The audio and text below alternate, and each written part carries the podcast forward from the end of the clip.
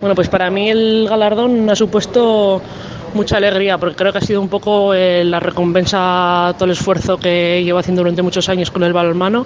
Y como ya comenté ayer para mí es un orgullo ¿no? que tu propia ciudad y merindad te reconozca como deportista del año sobre todo cuando hay un montón de deportistas. Cada vez es una ciudad yo creo con deportistas más prometedores y, y que te reconozcan a una sola la verdad que mucha alegría.